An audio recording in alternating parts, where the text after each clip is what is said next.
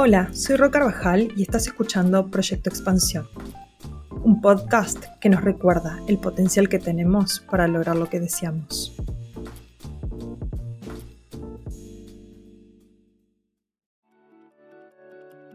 Bienvenida, bienvenido a un nuevo episodio de Proyecto Expansión. Mi nombre es Ro Carvajal y hoy tengo una invitada muy especial que ha tenido un impacto profundo en mi vida y en las de muchas mujeres alrededor del mundo. Te invité porque quiero compartir su sabiduría, experiencia, humanidad y expansión trabajando con mujeres. Yo a ella la conocí a través de Voces Vitales, donde fue mi mentora durante un momento de quiebre profesional. Y recuerdo muy bien que me hizo una pregunta que resuena hasta el día de hoy conmigo. Ro, ¿a quién le querés demostrar que sos buena? ¿Cuántas certificaciones más necesitas obtener para creértela? Esa pregunta me hizo reflexionar sobre mis motivaciones y me llevó a un viaje de autodescubrimiento hasta el día de hoy. Elena Estrada es una autora destacada con tres libros escritos, Saltar por nosotras, Soy dueña de mi vida y dueña de tu dinero. Además, es abogada con un máster en mercado de capitales y finanzas y se ha convertido en una consultora especializada en la autonomía de las mujeres. Elena, bienvenida a Proyecto Expansión. Qué lujazo tenerte hoy conmigo. Ay, gracias, Ro. La verdad, qué lindo volver a encontrarnos tantos años después, haber visto y ser testigo de tu de tu camino, de tu crecimiento, tus decisiones. La verdad que un placer. Gracias por invitarme. No, el, placer es mío, un lujazo, me tiembla la voz, es como mi mentora acá eh, presente. Yo la conocí a Elena en Voces Vitales, como dije anteriormente, y fue súper lindo lo que pasó, porque además de Elena, eh, Patricia López Aufranc también fue mi mentora y hubo como un espacio también de, de acompañarnos entre las tres. De hecho, recuerdo un almuerzo que tuvimos las tres y fue como cómo pasamos la sabiduría o me pasaban la sabiduría dos mujeres con tanto recorrido que me ayudaron a tomar decisiones quiebre en mi vocación, en mi desarrollo profesional.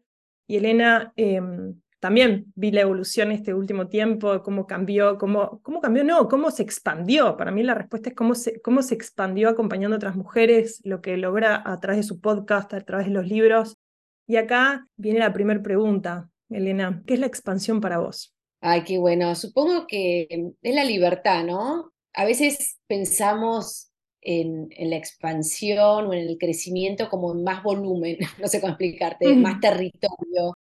Y creo que quizás algo que nos puede calmar la ansiedad es que es más importante la dirección que la velocidad, ¿no? Y quizás a veces tardamos más en, como conquistar nuevos terrenos, pero lo importante es que sea en la dirección correcta.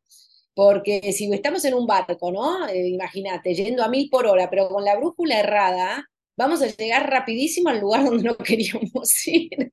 Entonces, más vale eh, eh, tomarnos un tiempo para afilar ese mapa y esa brújula y entonces sí avanzar, aunque sea más lento, pero en la dirección correcta. Entonces, supongo que expandirnos eh, tiene que ver un poco con eso, con decidir hacia dónde, antes que nada, y luego viene la parte de la remada, ¿no? En un barco, hagamos de cuenta que es remo, un poco de viento, de marea nos puede ayudar, pero sí se necesita esa consistencia y por eso es tan importante la convicción inicial, ¿no? Para los momentos, cuando estamos entusiasmados, es facilísimo remar, es un placer, lo disfrutamos, pero de repente tenemos marea en contra, o nos duele la espalda, o nos sentimos incómodas o inseguras, y ahí es donde, ¿qué estoy haciendo, no? Y ahí esos son momentos tremendos que nos pasan a todos, y por eso está bueno volver a, esa convicción inicial de por qué inicié este viaje, qué era lo que estaba buscando,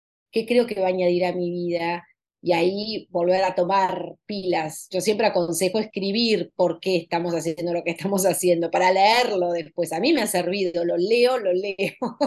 Eh, entonces, ah, me acuerdo por qué era. Helen, ¿y hay relación entre, o sea, la definición de éxito para vos cuál es? Yo la sé porque Saltar por Nosotras habla bastante de eso y me parece espectacular cómo lo planteaste, pero para el que está del otro lado, ¿qué es el éxito para vos y qué relación encontrás entre el éxito y la expansión? Ah, qué bueno. Eh, a ver, es una pregunta que, que en realidad es que hace muchísimos años, mucho antes de todo esto, una vida anterior, hice como una especie de encuesta para vos qué es el éxito, ¿no? Y un montón de amigas, amigos también, y, era muy interesante porque eh, a veces era, en realidad nunca lo pensé, que, este, Pero mi conclusión después de, leer tanto eso y, pensarlo es, éxito para mí es estar donde quiero estar. Y, esa respuesta que es una pregunta que, que, se convierte en una pregunta, ¿no? Me pregunto, ¿estoy donde quiero estar?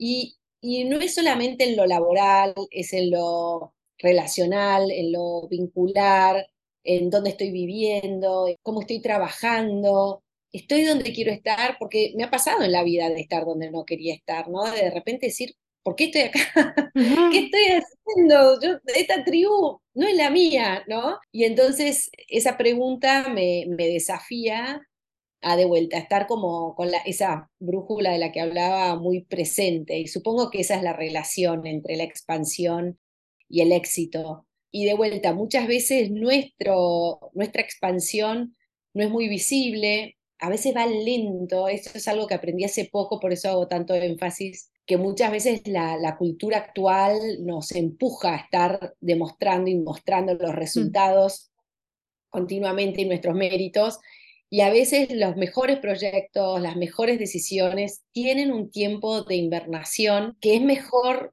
respetar, eh, porque si no nos apresuramos a ir al lugar donde finalmente no queríamos ir, ¿no? ¿Y hoy estás en el lugar que querés estar? Ay, sí, también tengo 53 años, ¿no? No es que soy, este, me, me costó llevarme, y, y, seguramente yo ya sé que es una etapa, porque todo el tiempo estoy cambiando, la pura verdad. Pero en este momento siempre digo, tengo el mejor trabajo del mundo, hago realmente lo que me gusta casi todos los días, hay momentos de remada, no voy a decir que no, pude volcar mi vocación de servicio público, que antes lo tuve, ¿no? Cuando estuve en el gobierno, tuve un, momento, cuando nos conocimos, de desarrollar y ampliar esta vocación que tengo, que hoy la vuelco a través de las redes sociales, ¿no? Todos los contenidos que pongo en Instagram, en el podcast, etcétera, no tienen un sentido comercial y a mí me da mucha satisfacción y tranquilidad y sentido y propósito poder volcar y dar todo eso de una manera gratuita en un punto. Eh, y después dar charlas en empresas o talleres, etcétera, que eso ya sí es con honorarios.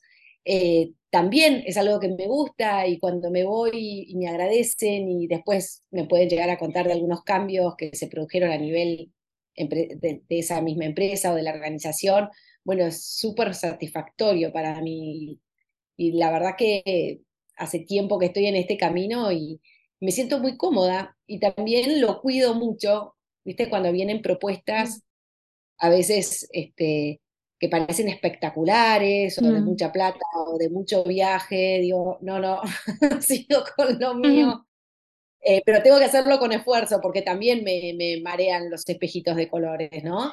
Pero bueno, he aprendido a ejercitar el mantenerme en el curso mío, sea más rápido o más lento. Acá es donde estoy bien, donde estoy cómoda, donde creo que estoy dando un buen valor y que necesito tiempo para poder profundizar y pensar. Y necesito esos tiempos en la agenda. Si yo tengo la agenda totalmente tomada, no doy lo mejor de mí. Bueno, ahí también viene lo de la brújula, ¿no? Como qué difícil es no perderse en todo este proceso. Yo hoy te contaba de, del despido que tuve en enero y es mucho más fácil, es fácil volver a LinkedIn y ver las ofertas y, volver a una empresa y a viajar y al dinero y al sueldo. Y lo difícil es quedarse, por eso la brújula que mencionabas al principio tiene tanto impacto, ¿no?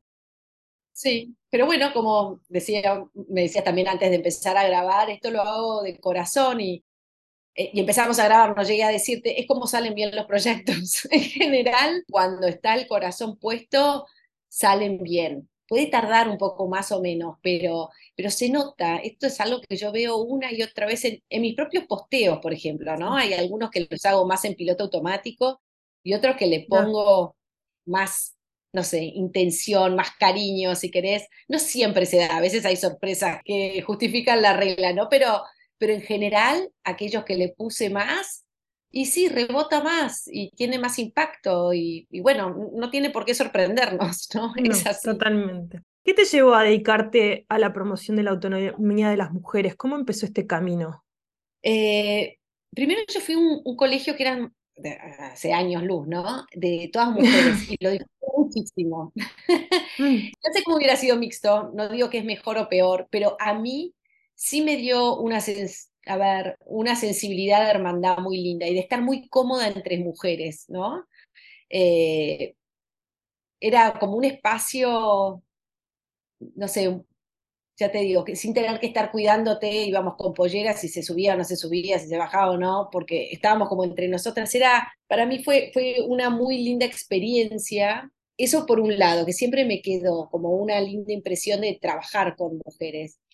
Y, y luego, bueno, fue en realidad un poco de casualidad y de esta vocación que en un momento eh, fui a una comida de, recaudación de fondos, que era de una fundación, G25, que intentaba que personas del sector privado asumieran responsabilidades públicas, ¿no? Como asumir, sí, cargos públicos y tomar esa responsabilidad de, la política a personas que normalmente estarían afuera de, lo que es ese circuito. Y entonces, bueno, me, me, gustó mucho la idea, me involucré y la primera reunión que fui así como del consejo asesor, no sé cómo se llamaba, eran 27 varones y yo los conté.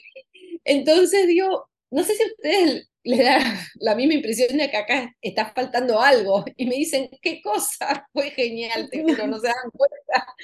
Y entonces le dije, bueno. ¿De qué año estamos hablando? Perdón, Elena, ¿de qué año estamos hablando? ¿De qué año estábamos hablando? Esto sería el 2000, 2001, por ejemplo, ah, hace un montón.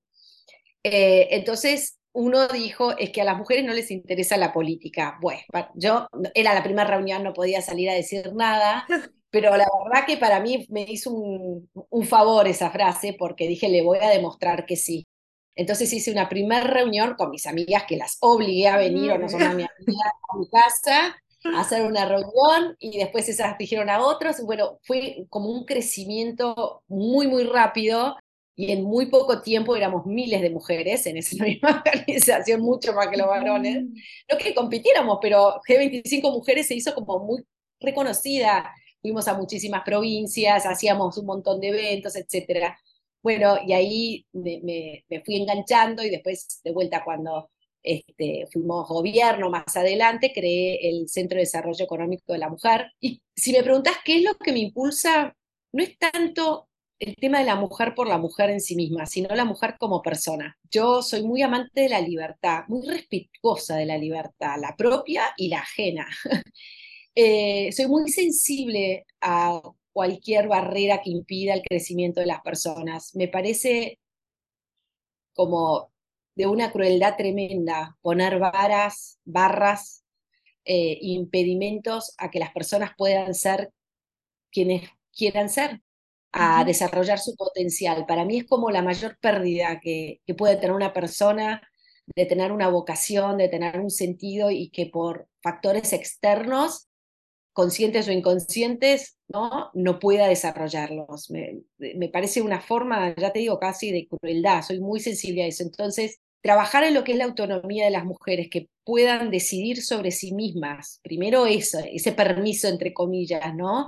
Ese despertar de vos podés decidir cuál es la vida que querés llevar y luego ayudarlas a, a emprender ese camino. Y por el otro lado, trabajar desde políticas estatales hasta empresas a correr las barreras que ya te digo, consciente o inconscientemente impiden a que las mujeres hagan su propia vida, desarrollen su propio potencial, bueno, para mí es un placer, pero en realidad lo que me impulsa es el concepto de libertad.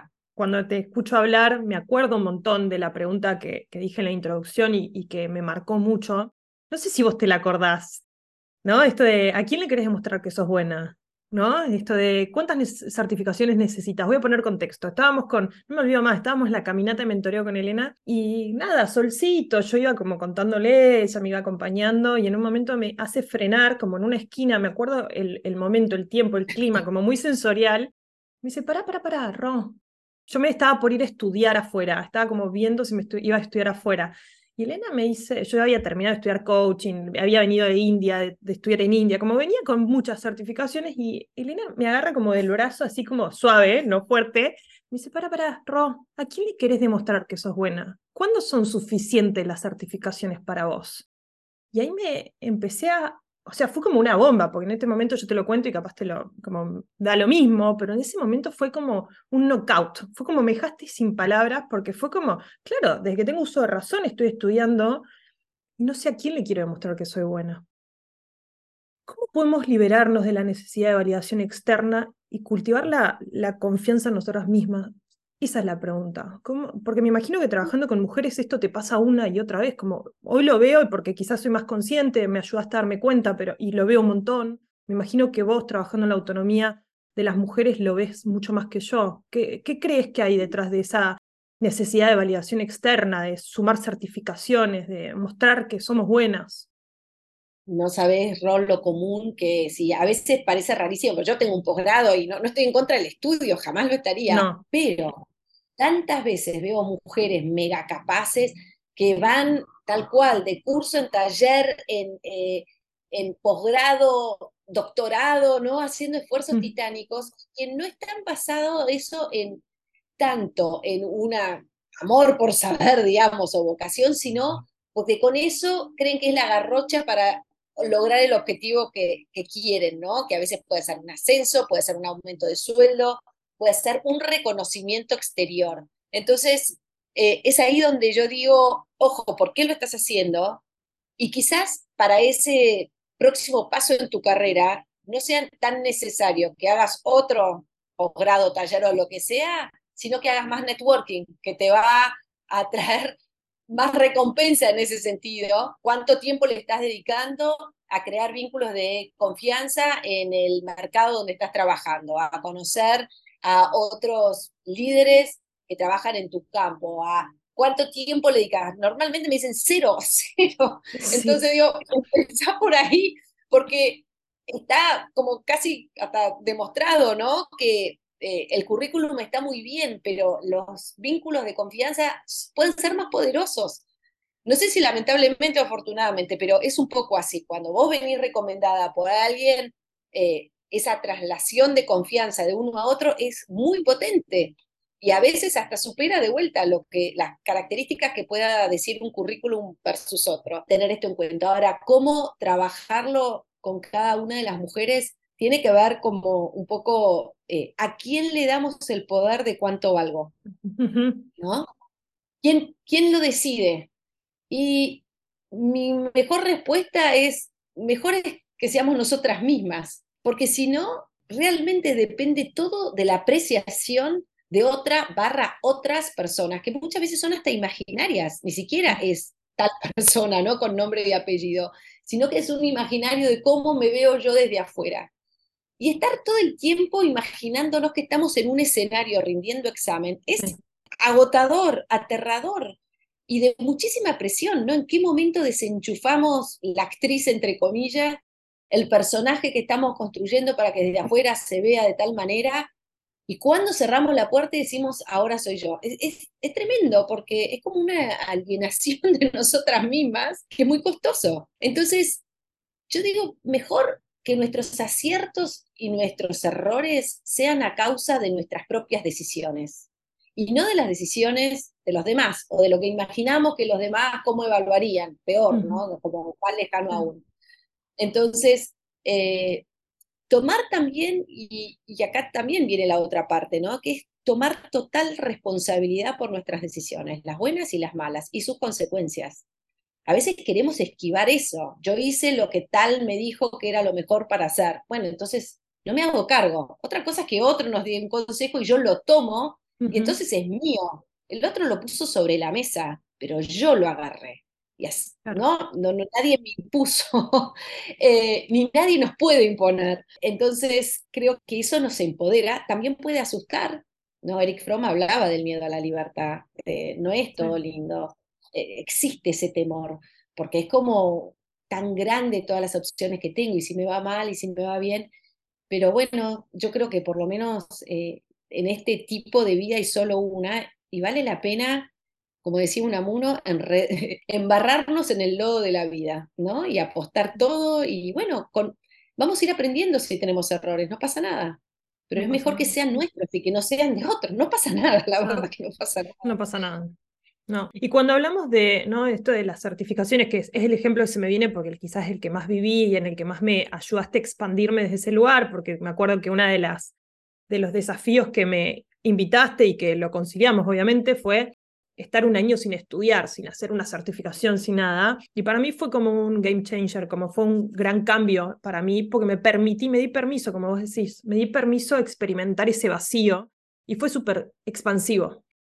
Por eso también cuando pensé en invitarte tenía que ver con esto. Pero también con el tiempo me fui dando cuenta que había una relación con mi confianza y con mi síndrome del impostor. Mm. ¿Cómo lo ves trabajando con mujeres? Es, uno de los episodios que hice fue la expansión a través del síndrome del impostor y es por el que más me escriben. ¿Qué tienes para decir sobre el tema y cómo lo ves, cómo lo observas? es tan, tan, tan común, ¿no? El síndrome del impostor empieza, no sé, capaz que ya lo, lo contaste en ese, este, en ese podcast en un estudio en Estados Unidos de mujeres de altos cargos. Y, y, se creía que estaba limitado a ellas, ¿no? Pero tenemos, no sé, desde Serena Williams a Tom Hanks, que también dicen que lo padecen, y no decís, ¿qué inseguridad puede tener Serena Williams sobre cómo juega el tenis? Porque otra inseguridad la tomo, pero esa... no. No, no, no, no, no.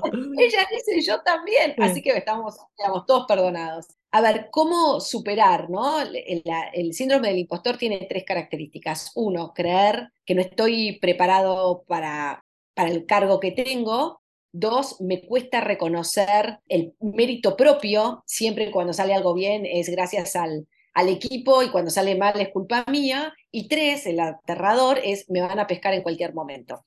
Y este me van a pescar y se van a dar cuenta que no soy lo que pretendo ser o lo que ellos creen que soy, sin que yo ni les diga nada, hace que me oculte abajo de la piedra, porque si hablo, se van a dar cuenta que no soy tan buena. Si me reúno, si hablo en la reunión de directorio, si hago una presentación, voy a poner en evidencia que me falta capacidad.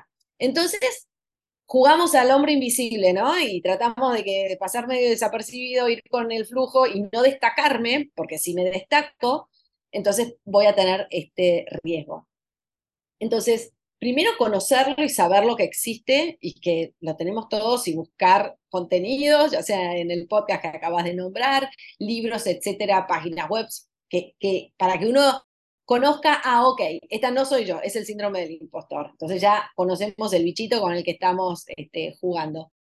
Y dos, algo que quizás pueda ayudar a, sortearlo o a estar dispuesta a, sí, a superarlo, es el servicio que damos a terceras personas. En nuestra vida no solamente estamos nosotros, están los demás y todos somos ejemplaridad para los demás. Entonces, si yo tengo un cargo, sea el que fuese, mostrar de qué se trata, tratar de ser lo mejor posible en eso, desarrollar mi potencial, ser la mejor versión que puedo ser en cada momento, muestra un camino a los demás. Entonces, si me falta coraje, si se quiere, por uno mismo, si me falta sentido hacerlo, porque puedo decir, si así estoy bien, ¿para qué voy a querer ir por más? Bueno, yo creo que el servicio a los terceros, la entrega a los demás, puede ser una fuente de inspiración y de, energía ¿no? para, para ir por más. Y, creo que también puede ayudarnos a superar este síndrome, decir, la vida, el mérito y las circunstancias y tal, en una cuota, la suerte, me ha puesto acá. Entonces, acá donde estoy, de vuelta, me voy a enlodar, embarrar en el lodo de la vida y vivir toda la experiencia plenamente, sin guardarme nada, a propósito, nada es a sin querer, ¿no? Este tema de vivir sin querer, como bueno, me va llevando las circunstancias en vez de yo tomo el ritmo, sí, la dirección de mi vida. Solo para dejar claro, Elena, ¿siente el síndrome del impostor hoy en día? Muchas veces, sí, no creas. Me pasa, por ejemplo, cuando voy a hablar en público, si hay como mucha gente, que digo, me río de, no es que me río de mí misma, me río conmigo misma. Creo que pude hacer ese cambio y decir, qué disparate y qué surrealista es la vida. Que yo esté ahora hablando. Pero bueno, por otro lado, me, contesto a mí misma, tengo el micrófono, tengo la oportunidad y algo tengo para decir. Eh, y no es que sea superior a lo que el, el auditorio pueda saber o no saber, esta es mi verdad. Eso también es como trabajar el ego, ¿no? No hace falta que uno tenga que decir una cosa maravillosa que nunca nadie dijo, un descubrimiento increíble para poder tener voz. La experiencia propia es suficientemente válida, es suficientemente válida y tiene valor. De eso estoy convencida. Entonces digo, bueno, yo voy a decir mi testimonio, lo que yo aprendí. Y, como tal es válido. Y hablo en nombre mío en función de lo mío, no, no estoy diciendo que esta sea una verdad universal, sino en función a, lo que yo experimenté y eso es verdad. Y bueno, hablar con, con verdad te da mucha tranquilidad, no te puedes equivocar. Se me viene una pregunta porque acá también me siento muy identificada, las dos somos abogadas. Eh, cuando pensás en esa, ¿qué le dirías a esa Elena Estrada que estaba estudiando abogacía? Bueno, cuando estaba estudiando abogacía, mientras iba progresando en la carrera, decía, esto no es para mí. Eh, pero por otro lado, no tenía una alternativa clara, no era que decía, quiero ser arquitecta, entonces largo y estudio arquitectura. Y entonces, como no tenía una opción clara, decía, bueno, me recibo y después veré. Y la verdad que fue una buena decisión en ese sentido. Y también comparto esto con quizás muchos jóvenes que pueden estar escuchando, que están en plena carrera y tienen inseguridad vocacional, ¿no? Y es posible que uno esté, digamos, que no tenga una vocación tan mega marcada, pero bueno, quiera progresar para terminar con el título en la mano y después se pueden seguir abriendo otras, otras puertas.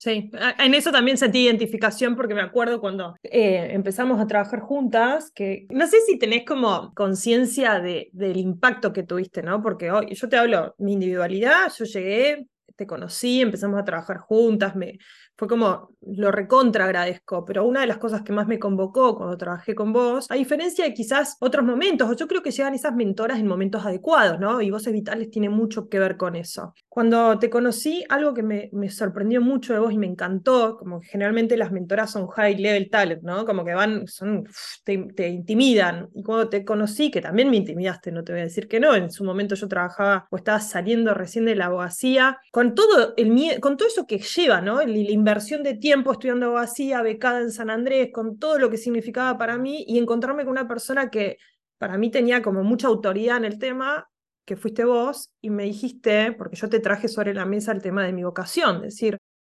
quiero especializarme más en emprendimiento, en negocio, no, no sé para qué estudié abogacía. Y con mucha humanidad, sentí un mimo muy grande, ¿no? Como que me abrazaste y me dijiste, Ro, es una herramienta más, no es más que eso, es como llevarla en tu mochila de herramientas y avanzar. Para vos quizás eso no, no, no tiene tanta importancia, pero alguien recién recibido, chico, que tiene menos de 25 años, o no sé en ese momento cuánto tenía, pero estaba en los 20, para mí fue un cambio muy grande, Elena, como realmente, y eso te lo voy a agradecer siempre, lo de las certificaciones te lo voy a agradecer siempre, y creo que no sos consciente de la expansión que tiene eso en una mujer. Entonces, cuando hablamos de la autonomía de la mujer, se puede haber a varias cosas. Primero a las creencias, a, los modelos mentales que tenemos, a nuestra falta, sí, esto, de los obstáculos que nosotras mismas nos ponemos, los que nos ponen otros, a quién le damos autoridad. Vos sacaste un libro de dueña de tu dinero, hablaste de, hablas de la vida más propia dentro de la corporación, fuera de la corporación. Pero también se ve en esto, ¿no? En abrazar a, una mujer y decirte, está todo bien, o sea, es una herramienta más. En este andar Tú pues tenés tu máster en, mercado de capitales y finanzas y es un área en la que las mujeres a menudo nos sentimos más eh, o menos subrepresentadas, ¿no? Como que estamos subrepresentadas en ese mundo. ¿Qué consejo tenés para las mujeres que desean empoderarse, buscan estas herramientas? Yo como en mi caso la abogacía, algunas personas buscan las finanzas, otras buscan el reconocimiento externo para que tomen el control de su vida. ¿Cuál es ese común denominador en todas las áreas de su vida? ¿Cómo tomo el control? Esa Rocío, 27 años, esa Elena que estudia abogacía, esa mujer que está tratando de tomar el control de sus finanzas, ¿cómo, cómo lo hace? ¿Cómo, qué, qué viste en tu experiencia?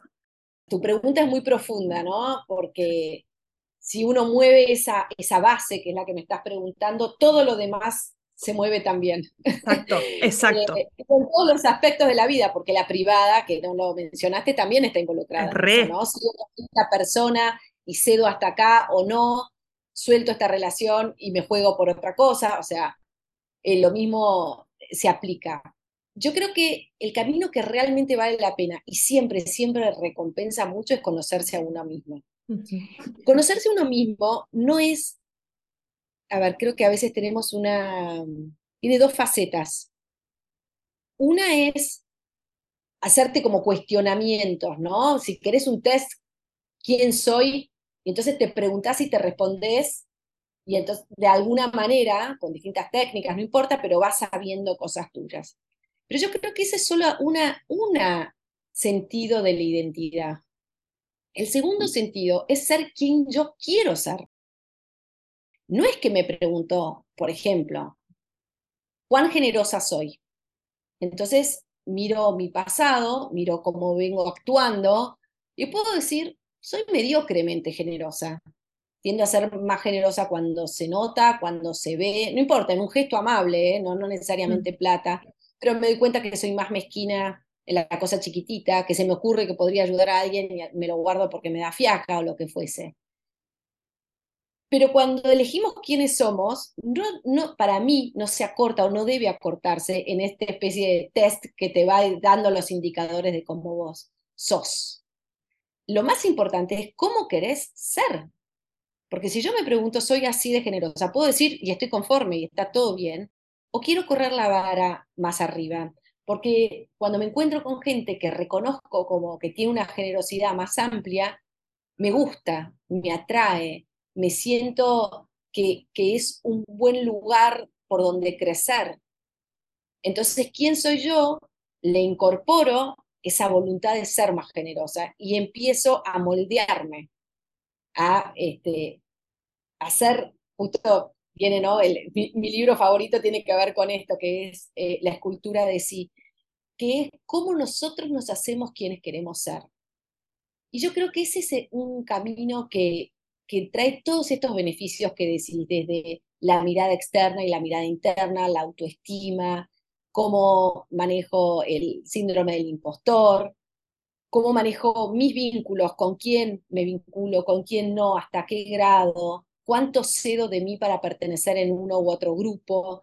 Son todas preguntas que están constantemente en nuestra vida, eh, que merecen ser respondidas pero también saber que nosotros somos dinámicos y que podemos convertirnos en la persona que queremos ser. Eh, y de vuelta, no es conocernos solamente un viaje de toma de data de alguna manera, sino que esa es una base, pero no es, digamos, la foto que me completa de quién soy, sino que agregar estas otras ideas sobre quién me qué tipo de persona quiero ser. Eh, ¿Qué, y, no sobre tanto por cómo me van a, voy a ser vista, sino yo, cómo quiero experimentar esta vida, siendo quién, desde qué punto de vista. Eh, quiero ser optimista, quiero ser pesimista. A veces decimos, bueno, hay como un dicho, nadie puede cambiar o nadie cambia. No cambia el que no quiere, el que quiere cambia. Por supuesto que el que quiere cambia, ¿cómo no? Y estamos rodeados de, ejemplos. Y nosotros estamos en ese, eh, en ese grupo, si queremos cambiar. Y creo que cualquiera que está escuchando tus, tus, tus podcasts está en ese grupo, ¿no? Está en una búsqueda, tiene una pregunta respecto a sí mismo y tiene el coraje a respondérsela y a crear esa respuesta. Yo soy quien yo quiero ser tengo algunas cosas innatas, tengo experiencias que he vivido que no puedo cambiar, pero sí puedo cambiar mi punto de vista, sí puedo cambiar qué hago con eso que viví, con la realidad que me rodea y cómo mi carácter, mis valores, mi personalidad va a sortear los distintos desafíos, problemas o alegrías o éxitos que vaya a tener. ¿No? A veces también cuando vienen unos éxitos muy fuertes o visibilidad, fama, lo que quieras, o plata, por las distintas razones, ¿cómo lo voy a manejar? Es tan desafiante como cuando hay escasez, ¿no? Y nos llama y nos reclama esta identidad que queremos tener. Entonces, eh, no sé si respondo bien tu pregunta, pero creo que ahí se basa la autonomía, es la decisión casi política, diría, de, ser dueñas de, de nosotros mismos de, tener el coraje y la paciencia de no solo conocer la foto de quienes fuimos hasta ahora, sino de sentar eh, objetivos y metas de cómo quiero ser. Y lo maravilloso es que realmente se puede cambiar. Sí, bueno, y esto mismo, volviendo a la pregunta, la, la Rocío que llegó a vos con este, este quiebre de carrera, quizás ahí se estaba preguntando recién quién quería ser, y es un trabajo que se mantiene a lo largo de toda su vida, porque hoy, y hablo en tercera persona como el Diego, pero hoy sigo haciéndolo, ¿no? O sea, si bien a mis 25 años empecé con el quiebre de abogacía, después fueron otras decisiones que se sucedieron por preguntarme quién quería ser, y qué quería ser, y qué, quería poner al servicio de, y creo que nos va a acompañar hasta el último día y vuelvo a lo primero que dijiste, ¿no? Como cambio todo el tiempo, como todo el tiempo estoy cambiando, haciendo, transformándote, tiene que ver con esto quizás, ¿no? ¿Cómo lo ves? Sí, sí.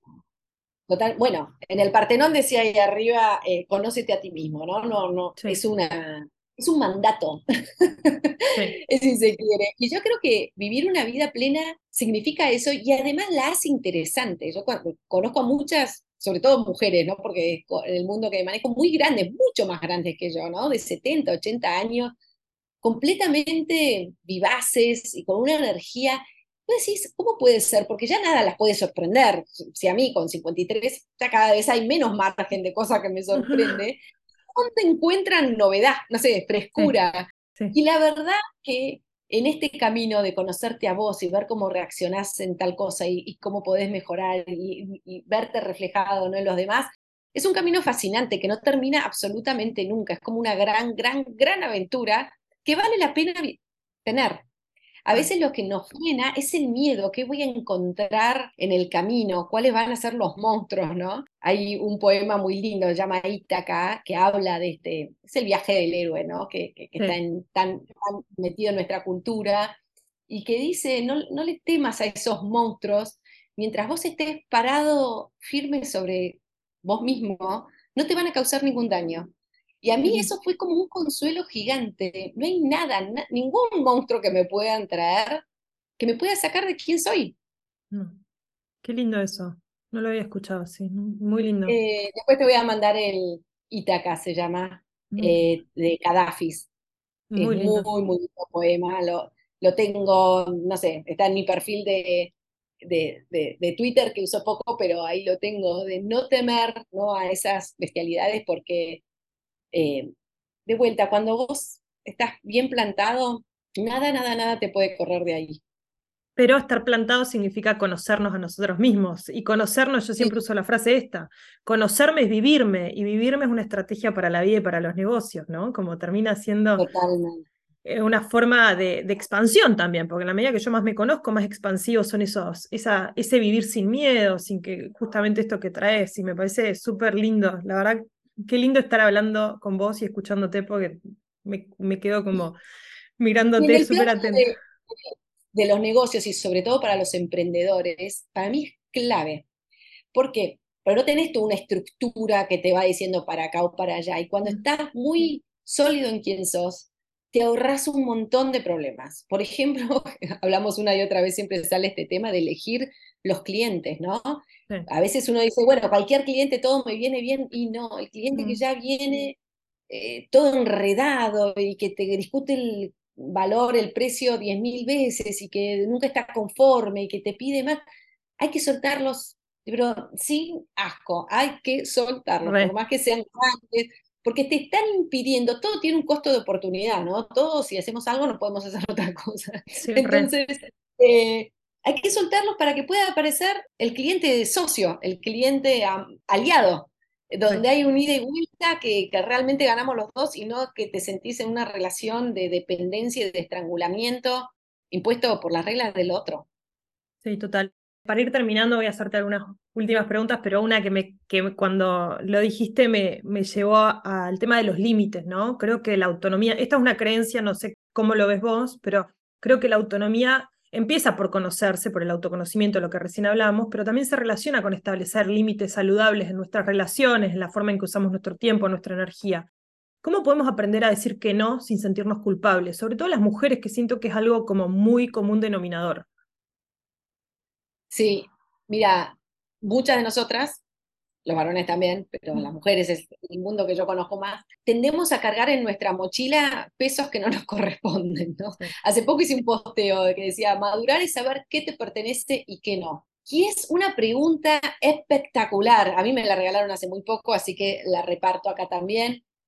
Y cuando aparece un conflicto, un problema, o también una victoria, ¿eh? también es, ¿me pertenece o no me pertenece? Es una pregunta clave Claro. Porque si no te pertenece, ahí la dejo y sigo mi camino. Sí, Porque además estoy privando a su propio dueño y, ¿no? Este, y, titular a recorrer eso que le pertenece, si yo lo agarro antes. Y como la mochila tiene un espacio limitado, si la lleno de cosas que no son mías, las mías quedan en el camino.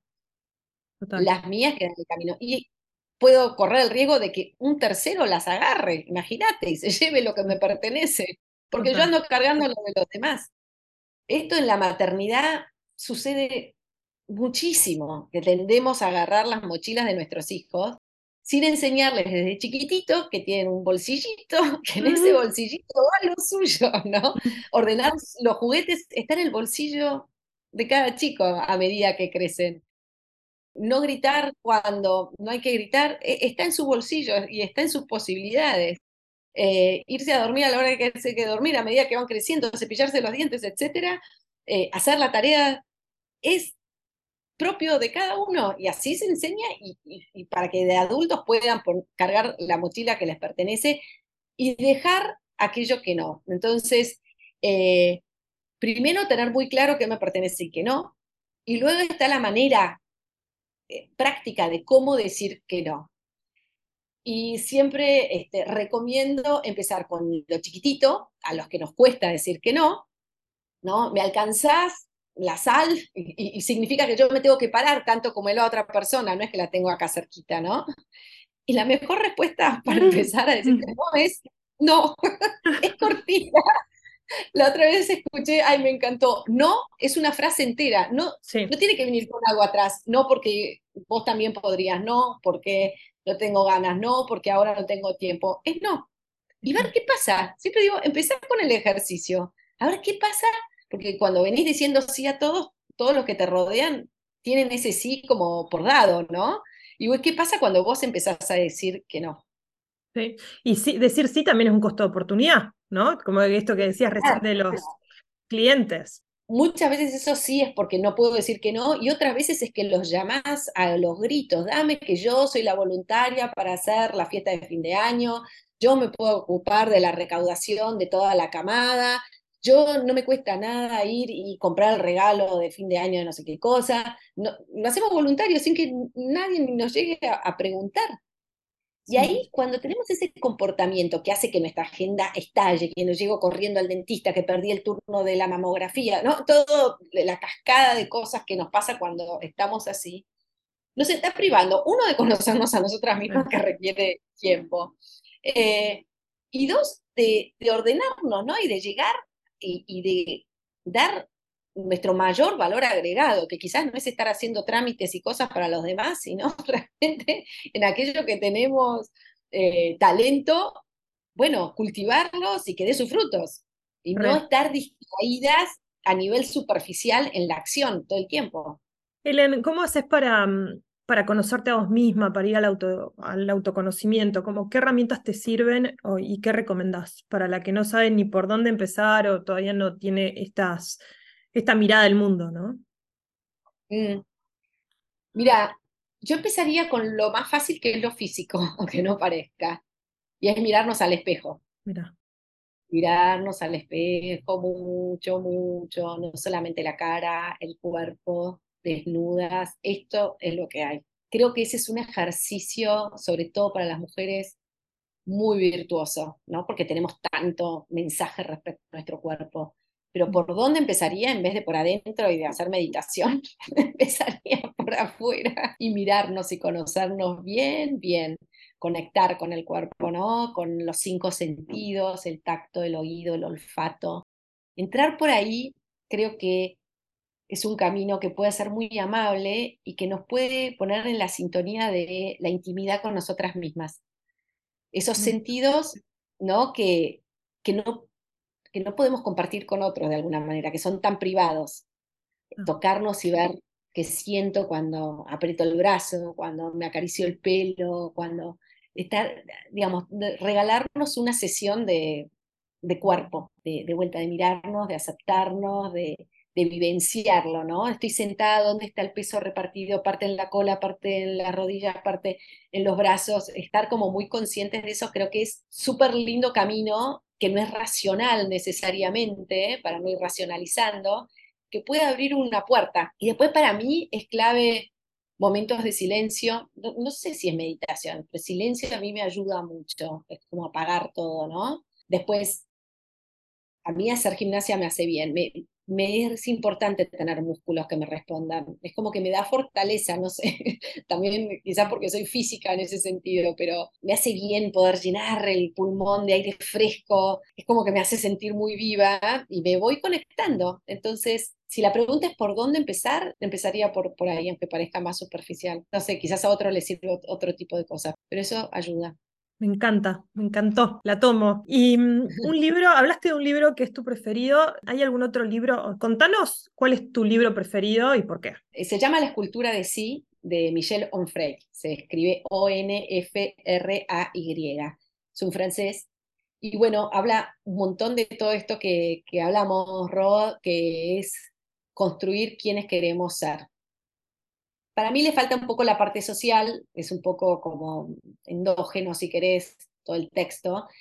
Es un texto difícil, ya lo quiero decir, no imposible, es como muy denso, por eso es difícil, no es porque es difícil porque tiene palabras difíciles, es muy intenso, pero vale la pena leer un párrafo por día, no importa, ir lentísimo. Yo tengo en algún lugar, siempre lo tengo acá a mano, todo subrayado.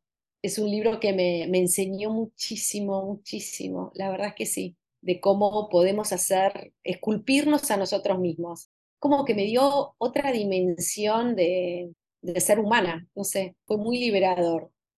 Me encanta, de vuelta, este concepto de que conocerme no es de vuelta, hacer un diagnóstico de cómo estoy hoy, no es una foto, es un deseo. dije, ah, bueno, esto me crea otro, no es de acá para atrás, es de acá para adelante. Como, wow, cuántas oportunidades, cuántas aventuras me esperan en la vida. Qué lindo. Qué lindo. Em, Elena, ¿hay alguna pregunta que te hubiese gustado que te haga y no te hice o una pregunta que te gustaría dejar para la audiencia? Que te sigan escuchando, porque la verdad que es un placer ver tu crecimiento y, y la verdad que yo que te sigo de, desde aquel entonces a través de redes y voy viendo cómo te mudas, cómo vas de un trabajo al otro, yendo, buscando. Es un placer, es un placer en uno mismo y pasando por etapas y es un lindísimo placer ser testigo del crecimiento de los demás. Y sos re joven, te falta un montón de idas y vueltas y crecimientos, no tengo duda de, de tu destino grandioso que te espera y bueno, yo voy a decir, yo la conocía de chica. los invito a los demás a, a nada, que te sigan escuchando en este podcast hecho con el corazón. Es así como lo sentí en toda nuestra entrevista, así que te agradezco. Gracias, Helen. Y lo mismo yo siento cuando mi hermana en su pueblo, en Peguajó, mi hermana Jazmín estaba leyendo Saltar por nosotras y me dijo, no sabes qué lindo libro que estoy leyendo, me encanta, te lo voy a prestar. ¿Quién lo escribió? Elena Estrada, es mi mentora con mucho orgullo. y ella sabe que te Sí, el otro día me dijo, y lo cuento porque me parece que también es lindo contar lo que hace bien, ¿no? El otro día entró a tu Instagram, Jazmín, como para ayudarme a buscar, a hacer algunas preguntas para vos y encontró respuestas, ¿no? A, a decisiones importantes de su vida. Y eso me parece que es lo que generas con tus redes sociales ¿Dónde te pueden seguir, Helen? Y soy muy fácil de encontrar. Y, es muy, y aparte creciste un montón, o sea, es impresionante, muy lindo tus redes sociales, compartilas por favor. Mi nombre es Elena con H, Estrada con E. Eh, y bueno, estoy, a ver, la verdad que en Twitter tengo una copia, pero una cuenta, pero casi no entro porque es como muy fuerte para mí, me distrae un montón, pero sí en Instagram y en LinkedIn, tengo un canal de YouTube y en Spotify un, un podcast también tengo a alguien que me ayuda, pero todos los mensajes los, los leo y los respondo. Me gusta, para mí es parte de mi, tarea y de mi vocación eh, hacerlo, me encanta leerlas, compartir ideas, siempre pongo vamos juntas, porque es así, es así como yo lo siento, yo también estoy en este camino y voy y vengo y retrocedo y vuelvo. Están todos más que invitados, no tiene un sentido comercial, sino tratar de encontrar un espacio donde despertar ideas, ese es mi sentido. No, no soy influencer en el sentido de que muestro mi casa, ni mis hijos, ni, si tuviera mascotas o donde estoy, es bastante aburrido, siempre el fondo es mi biblioteca, pero Este, porque no se trata de mí, sino se trata de yo voy cazando y buceando buenas preguntas y buenos temas que me parecen apasionantes para mí, creo que para el resto puede servir y, las pongo ahí, bueno, y cada uno hace lo que puede con eso. Es un poco el perfil que tienen las cuentas, ¿no? Me encanta. Gracias, Ellen. Para mí es un lujazo, pero también te agradezco muchísimo tu generosidad, porque mm, esto es un proyecto que empieza hace muy poquito y, siempre que hemos o he estado necesitado de, de, vos desde un lugar de consulta, desde un lugar de conocer un poquito más cómo pensabas para expandirme, siempre estuviste y, y te agradezco de corazón porque creo que gran parte de mi transformación vocacional tiene que ver con mujeres que como vos se acercaron y me potenciaron y no me apagaron. Y me parece que eso se agradece con el corazón. Te agradezco por este espacio, te agradezco por estar en este momento conmigo conversando y dejándome este regalo tan lindo que es este episodio. De verdad, gracias por estar acá. Gracias a vos, Ro. Muchas mujeres lo hicieron conmigo y no tengo duda que vos lo vas a hacer con un montón, montón de mujeres. Y así es como nos manejamos. A veces en este tipo de vinculación, de mentoreo, no es una reciprocidad igualitaria, ¿no? Es equitativa. No es que es igual, porque hay eh, más experiencia o menos experiencia, no es conocimiento, es experiencia. Y bueno, ya seguramente te tocó y te va a ir tocando cada vez más a través de las décadas que te quedan por delante, de ir apoyando a, a más mujeres a encontrar su propia voz, y te puedo garantizar que no hay nada más lindo y satisfactorio que, verlo, así que así como yo tengo el premio de verte a vos, pues vas a tener el premio de ver a otras. Muchas gracias y gracias por escuchar. Nos encontramos en el próximo episodio. Gracias por escuchar Proyecto Expansión. Si te gustó este episodio, puedes recomendarlo, seguirlo, compartirlo y ponerle tu reseña de 5 estrellas. Para saber más sobre lo que hago, seguime en Instagram como 100 días de proyecto. Gracias por tu escucha. Nos encontramos en el próximo episodio.